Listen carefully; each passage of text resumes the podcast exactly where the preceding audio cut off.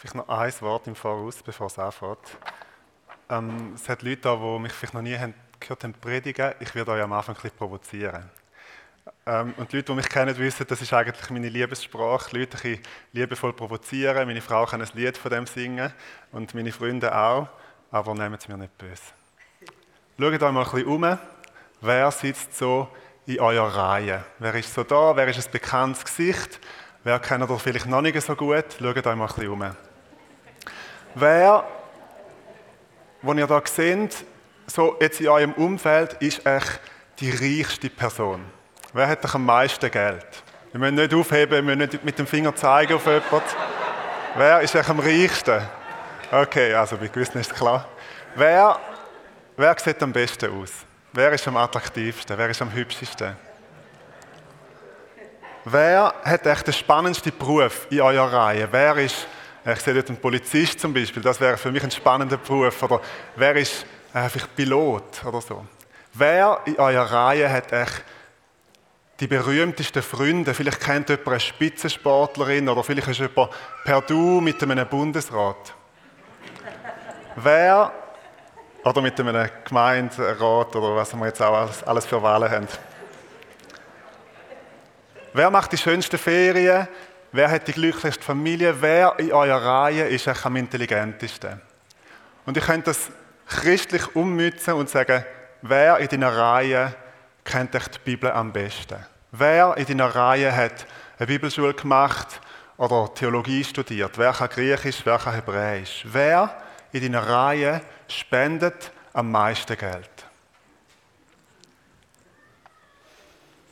Ist ein komisch, gell, wenn ich so Fragen da vorne stelle. das ist nicht ganz angemessen. Und doch stellen wir uns die Fragen doch dauernd. Zehn Sekunden Gespräch mit einem Menschen, den du noch nicht kennst, und du fährst dich auch einordnen. Bin ich hübscher oder ist es sie? Bin ich intelligenter oder ist es er? Wer steht oben, wer steht unten? Wer ist frommer, wer ist reicher? Und all diese Fragen. Wo stehe ich? Bin ich auf der Hierarchiestufe weiter oben oder bin ich weiter unten? Und je nachdem passe ich mein Verhalten dann an. Die Frage ist ganz tief in unser Herz brennt. Wer ist der Größte? Und die Bibel ist so wunderbar ehrlich. Sie erzählt uns, dass die Jünger drei Jahre lang mit Jesus unterwegs sind. Und dann organisiert Jesus ein, ein letztes Essen. Er weiß, dass sein Tod bevorsteht. Und sie nehmen das Abendmahl miteinander. Und Jesus hat sich enorm gefreut auf den Moment mit seinen Jüngern. Und was machen sie nach dem Abendmahl? Sie streiten miteinander, wer von ihnen der Größte ist. Und das kann man darüber den Kopf schütteln, wir würden das nie machen, aber immerhin sind sie ehrlich gewesen und haben die Frage, die sie eigentlich beschäftigt hat und die uns wahrscheinlich oft alle beschäftigt, haben sie laut ausgesprochen und sie haben es ähm, ans Licht gebracht.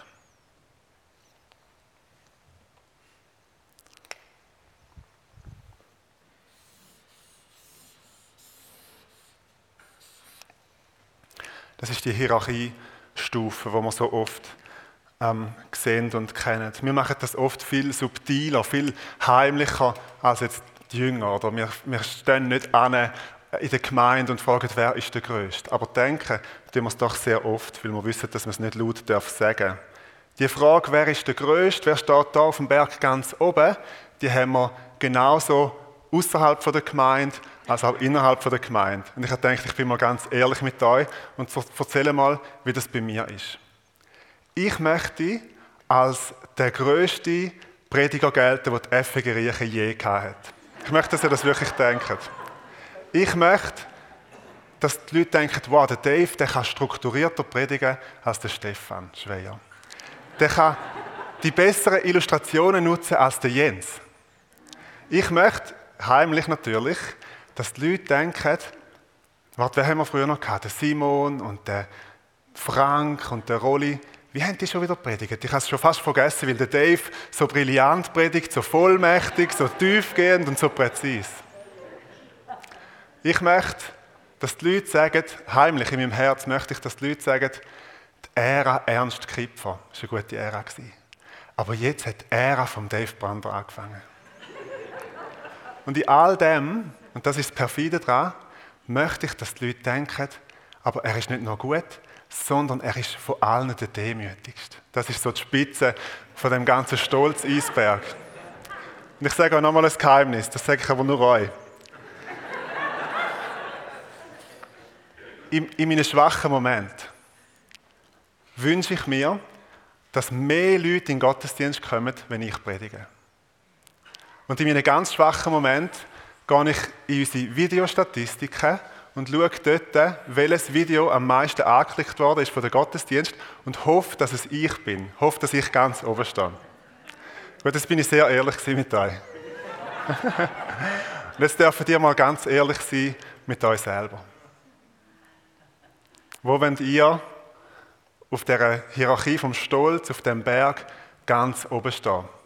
Die gesalbteste Worshipperin, der lustigste Kids-Treff-Mitarbeiter, der angesehenste Älteste, der würdigste Senior. Was ist es bei euch?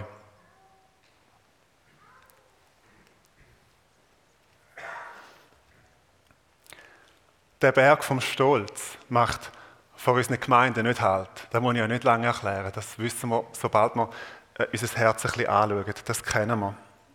Unser Text in Philipper 2 nennt zwei also Eishöcken, zwei so Eisbickel, wo man nutzen, um auf dem Berg ganz oben anzukommen. Und zwar stehen die beide im Vers 3. Der eine Eisbickel, wo man nutzen, zum ganz raufzukommen, der heißt Eigennutz. Oder je nach Bibelübersetzung Rechthaberei, Eigensucht, Egoismus. Also bei allem, was ich tue, auch bei meinem Dienst, auch bei meinem christlichen Dienst, an mich selber zu denken. Also sozusagen die Fassade zu haben, dass ich euch diene, dass ich euch etwas Gutes will, aber eigentlich selber will groß dastehen und da will ich weiter raufkommen im Ansehen von anderen Menschen mich selber im Blick haben, meinen eigenen Namen groß machen. Und der zweite Eispickel, wo wir nehmen, um auf den Berg vom Stolz wieder raufzukommen, der heißt Überheblichkeit oder eitle Ehrsucht. Oder wenn man es übersetzen will, könnte man sagen Lehre, Ehre. Das sind zwei Wörter im Griechischen. Kenos heißt Lehr, Doxia heißt Ehre, Kenodoxia, leere Ehr. Also sich aufblasen, sich größer machen, als man eigentlich ist. Äh, eine Fassade anmachen, sich von seiner besten Seite zeigen. Es ist alles nur heiße Luft, aber man denkt, heiße Luft steigt und ich will möglichst hoch rauf. Ich nutze Leere eher und ich gehe ganz auf den Berg. Ich möchte zuoberst sein. Das Problem für unser Miteinander, und wir reden ja in dieser Serie vom Einander, ist, dass das unser Miteinander zerstört. Dass der andere mir nicht mehr das Gegenüber ist, sondern zum Problemfall wird. Ich habe ihn nicht mehr ihn im Blick, sondern ich habe mich selber im Blick. Und der andere ist entweder über mir, dann packe ich ihn an den Fersen und ziehe mich an ihm auf, oder er ist unter mir und dann schaue ich, dass ich ihn schön unten behalte. Aber er ist immer eine Gefahr von mir als Gipfelstürmer, weil ich zu oberst stehen. Ich darf vielleicht ein bisschen überzeichnen, aber ihr wisst, was ich meine. Das ist oft in unseren Herzen drin. Für alle, die auf dem Berg vom Stolz zuoberst sein wollen, gilt die Verheißung. Und die Verheißung steht im 1. Petrus 5, Vers 5 und sagt, Gott widersteht der Hochmütigen. Und wenn Gott dir gnädig ist, gönnt er dir einen kontrollierten Absturz.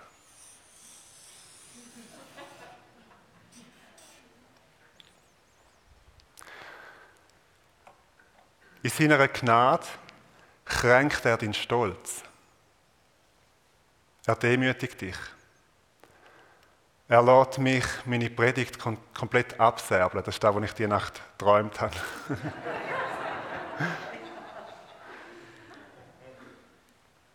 es schickt mir nachher fünf Leute vorbei, die mir noch sagen, wie schlimm es war, mit vernichtendem Feedback. Er lässt die heiße Luft raus aus dem Ballon, um mit dem Bild zu bleiben. Er demütigt dich. Im Jesaja 40 heißt es, alle hohen Berge, alle Hügel sollen abgetragen werden. Und Maria, ihrer Schwangerschaft, singt das Lied, mit starkem Arm hat er seine Macht bewiesen. Er hat die in alle Winde zerstreut, deren Gesinnung stolz und hochmütig ist. Wohl ein Bergsteiger, wohl der Bergsteigerin, wo rechtzeitig von Gott von dem Berg vom Stolz wieder abgeholt wird.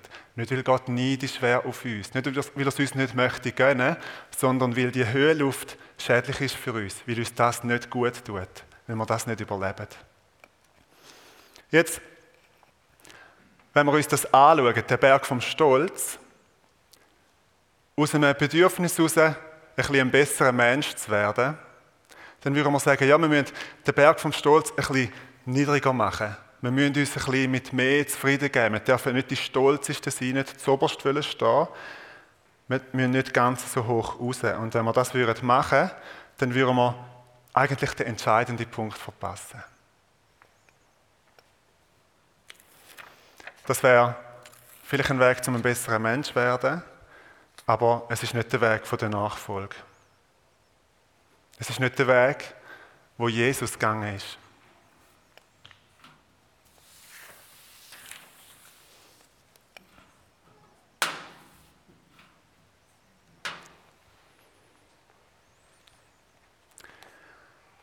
Er, der Gott in allem gleich war und auf einer Stufe mit ihm stand, nutzte seine Macht nicht zu seinem eigenen Vorteil aus. Im Gegenteil, er verzichtete auf alle seine Vorrechte und stellte sich auf dieselbe Stufe wie ein Diener.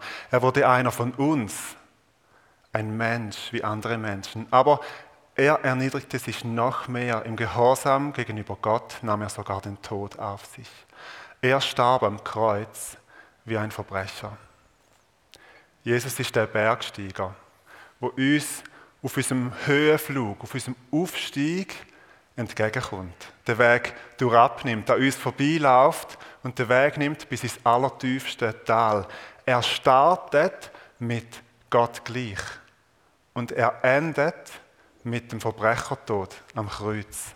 Und Jesus hat mehrmals die Chance gehabt, auf seinem Weg nach oben eine, Ab eine Abzweigung zu nehmen und wieder aufzugehen. Die Menschen haben versucht, ihn zum König zu machen.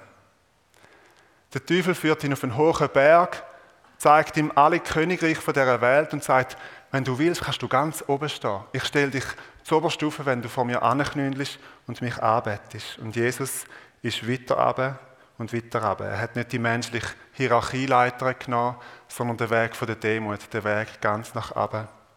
Weiter unten geht gar nicht. Und Jesus hat nicht leere Ehre gesucht, sondern es heißt, er entleerte sich selbst. Das gleiche Wort dort, ekenosen, kenosis. Er hat sich ganz entleert. Und während unser Höhenweg mit einem Absturz endet, geht sein Weg nach oben. Deshalb hat Gott ihn auch so unvergleichlich hoch erhöht und hat ihm als Ehrentitel den Namen gegeben, der bedeutender ist als jeder andere Name. Und weil Jesus diesen Namen trägt, werden sich einmal alle vor ihm auf die Knie werfen. Alle, die im Himmel, auf der Erde und unter der Erde sind. Alle werden anerkennen, dass Jesus Christus der Herr ist und werden damit Gott, dem Vater, die Ehre geben. Wenn wir uns Christen nennen, nach Christus, dann ist sein Weg unser Weg. Das ist die einzige Realität, wo christliche Existenz überhaupt möglich ist. Es geht nur so. Es gibt keinen anderen Weg für uns. Wir tragen seinen Namen, wir identifizieren uns mit ihm und das heißt mehrmals an verschiedenen Stellen in der Bibel, wir sind mit ihm mitgekreuzigt. Wir sind mit ihm mitgestorben. Wir sind mit ihm mitbegraben. Wir sind mit ihm mit auferstanden. Wir sind mit ihm mitversetzt an himmlische Ort. Ich habe vorher das Blatt umkehrt. Und es braucht nicht weniger als das. Es braucht Umkehr. Die Hierarchie von dieser Welt zu verlernen und die Hierarchie vom Königreich zu lernen. Und der Paulus zieht aus dem Weg von Jesus, den er so wunderschön beschreibt, zwei Aufforderungen an uns. Er sagt, so wie es Jesus gemacht hat, so sollen auch wir es machen. Die sind beide in unserem Booklet drin.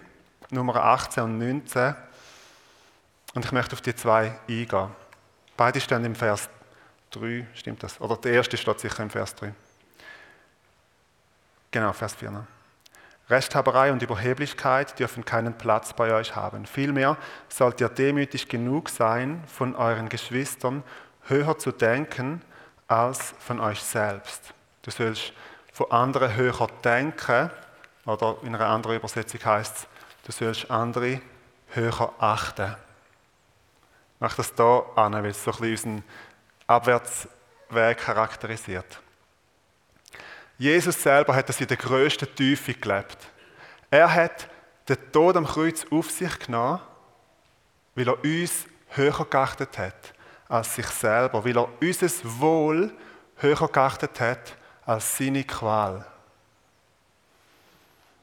Und wir können uns darum sicher sein, dass der Weg von anderen höher achten als uns selber uns auch etwas wird kosten. Das wird nicht ohne Opfer gehen. Das, das ist ein Weg, der auch manchmal abwärts geht.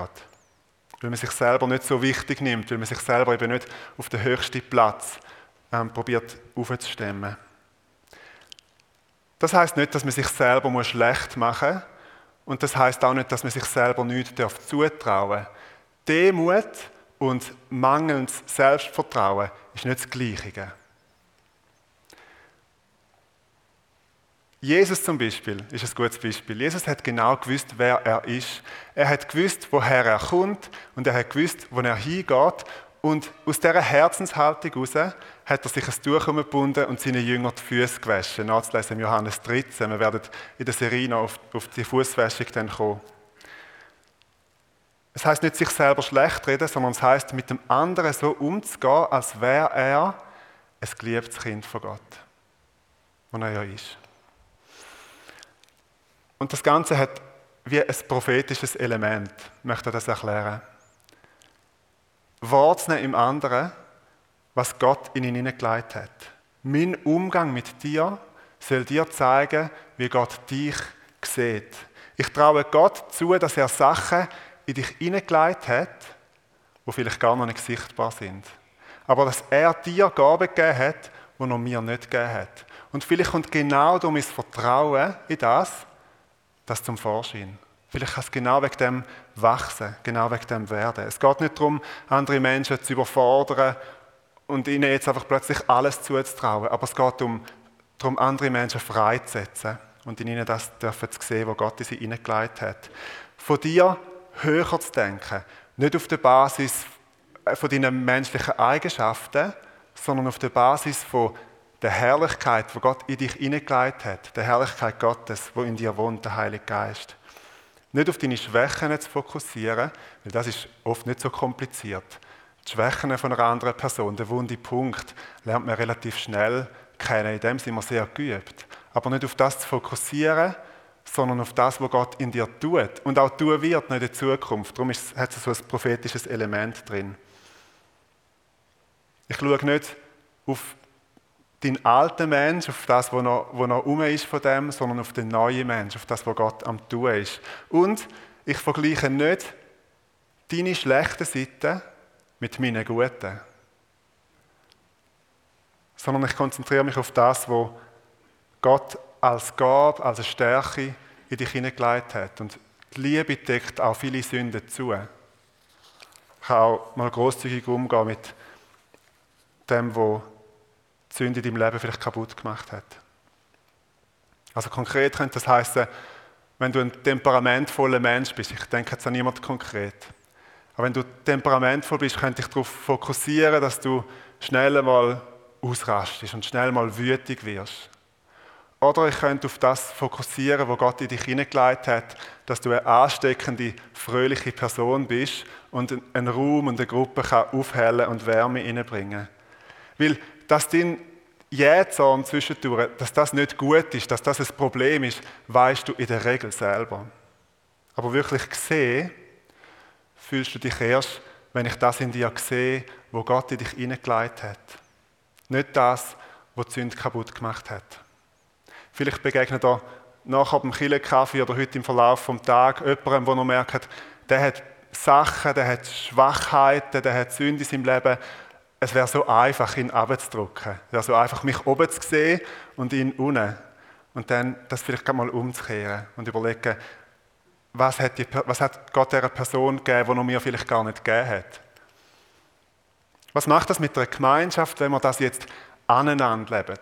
Nicht nur ich mit dir, sondern auch du mit mir. Ich glaube, wir werden eine Gemeinschaft, wo gerade aus dem heraus darf auch Schwächen zugeben.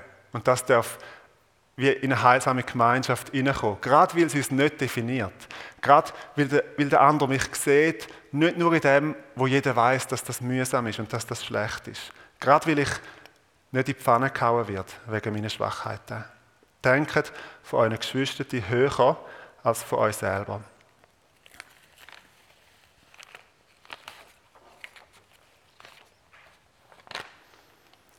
Und Zweite, was der Paulus aus, der Jesus, aus dem Jesusweg, aus der Jesus-Geschichte zieht, ist, ums Wohl vom anderen besorgt sein und nicht nur ums eigene Wohl.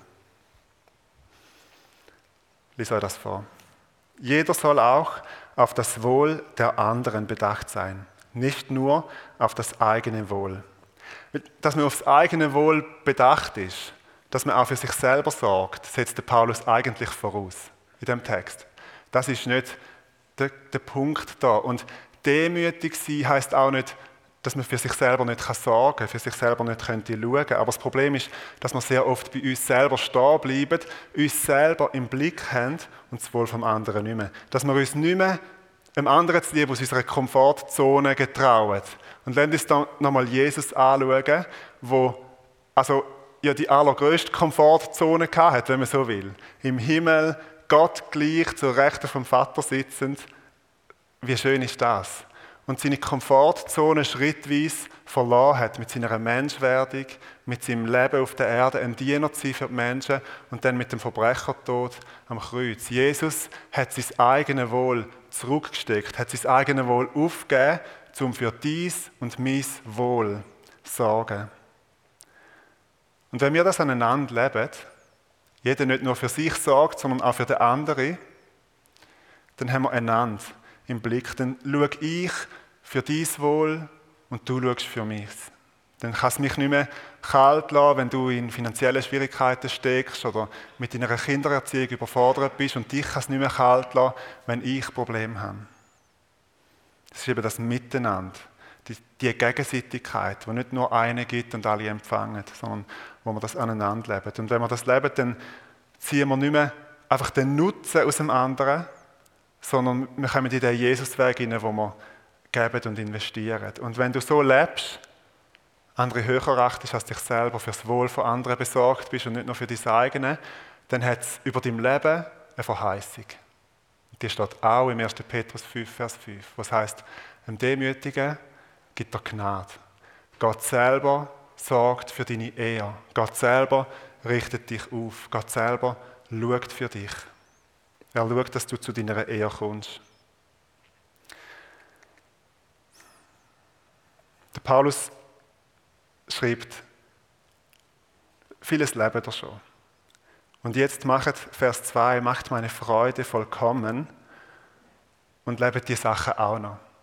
Und ich stelle mir das einfach lustig vor. Der Paulus sitzt ja im Gefängnis, wo er den Brief schreibt, hat vielleicht knapp seine Hände frei oder ich weiß nicht, ob es sonst jemand anders geschrieben hat, aber er sitzt da seinem Gefängnis, in dieser kalten, nassen Zelle und freut sich darauf, dass die Philipper das leben. Weil das Freude auslöst. Das geht so abwärts, aber es ist nicht eine traurige Sache, sondern das löst Freude aus. Das löst auch in einer Gemeinschaft Freude aus, wenn man das aneinander leben. Da kommt Freude in eine Gemeinschaft hinein. Was ist das eigentlich für ein Text? Über das hat man schon ganz lang und ganz oft diskutiert, weil der Paulus ist ja so ein sehr klarer, strukturierter Denker, ist, ist, ist uns jetzt nicht als der größte Poet bekannt. Und plötzlich wird er so enorm poetisch. Und man hat überlegt, ist der Christus-Hymnus im Philipperbrief, ist das vielleicht ein Lied? Könnte sein, ein Lied, weil es reimt sich zum Teil auch ein bisschen im Griechischen, wo die Philipper kennt haben, wo sie vielleicht gesungen haben und wo der Paulus jetzt zitiert, damit sie sich an das erinnern. Wir wissen es nicht genau. Aber wir wissen, dass der Paulus von seinem sachlichen, nüchtern, klaren Stil plötzlich ganz poetisch wird. Und das Ganze endet in dem Bekenntnis, Jesus Christus, der Herr. Und ich finde das so eine schöne Vorstellung. Der Paulus, wo da nicht einfach nüchtern beschreibt, der Weg, nicht einfach Argumente, Argument reiht und den Weg aufzeigt, sondern dass plötzlich ganz poetisch wird und so einen schönen Text gibt. Wir werden in einem Moment miteinander singen. Ich finde es sehr passend, dass wir jetzt dann mit poetischen Worten, mit poetischen Liedern und Vers werden zu Gott reden und über Gott reden und zu ihm kommen und auf ihn schauen mit poetischer Sprache, auf das schauen, wer er ist und auf das schauen, was er gemacht hat und ihn anbeten. Anbetung ist Begegnung mit Gott. Anbetung ist gemeinsam vor Gott kommen und ihn anbeten. Und habt ihr gewusst, der Ort der Anbetung ist der Ort der Veränderung. Im 2. Korinther 3, Vers 18 heißt es, wir sehen jetzt mit aufdecktem Angesicht die Herrlichkeit vom Herrn. Und wir werden so verwandelt in sein Bild von Herrlichkeit zu Herrlichkeit. Also der Ort, wo die Umkehr passiert, ist der Ort, wo wir das anschauen und wo wir Jesus für das anbeten, was er für uns gemacht hat. Nicht der Ort von der eigenen Anstrengung und der Mühe, um noch, noch ein, ein besserer Mensch zu werden. Das ist ganz wichtig. Es ist ein Werk von Gott in uns. Römer 8 heißt es, dass er uns dazu vorherbestimmt hat, dass wir ein Bild von seinem Sohn gleichgestaltet werden. Dass wir werden wie sein Sohn. Und um das geht es. Um das geht es in dieser ganzen Serie. Auszusehen und zu wirken und zu leben und zu lieben, so wie Jesus. Und wenn wir Jesus arbeitet, dann richtet sich unser Herz auf ihn auf. Und dann werden wir, und auf das dürfen wir vertrauen, gerade in dieser Zeit, dass Gott ein übernatürliches Werk an uns tut. Wir werden verwandelt von Herrlichkeit zu Herrlichkeit. Ich bitte euch mal auf die Bühne. Und fände es schön, wenn wir nachher könnten zusammen aufstehen und zusammen noch eine Zeit haben, wo wir, wo wir beten. Vielleicht mögen ein paar von euch laut beten Jesus anbeten und ihn darum bitten, dass er das in uns tut. Dass er uns zu dem befähigt. Im Wissen darum, dass wir das nicht selber können. Aber ich fände es schön, wenn wir wie noch zusammen für das beten würden. Lad euch ein zum Aufstehen und nachher gehen wir dann ähm, in die Anbetungszeit hinein.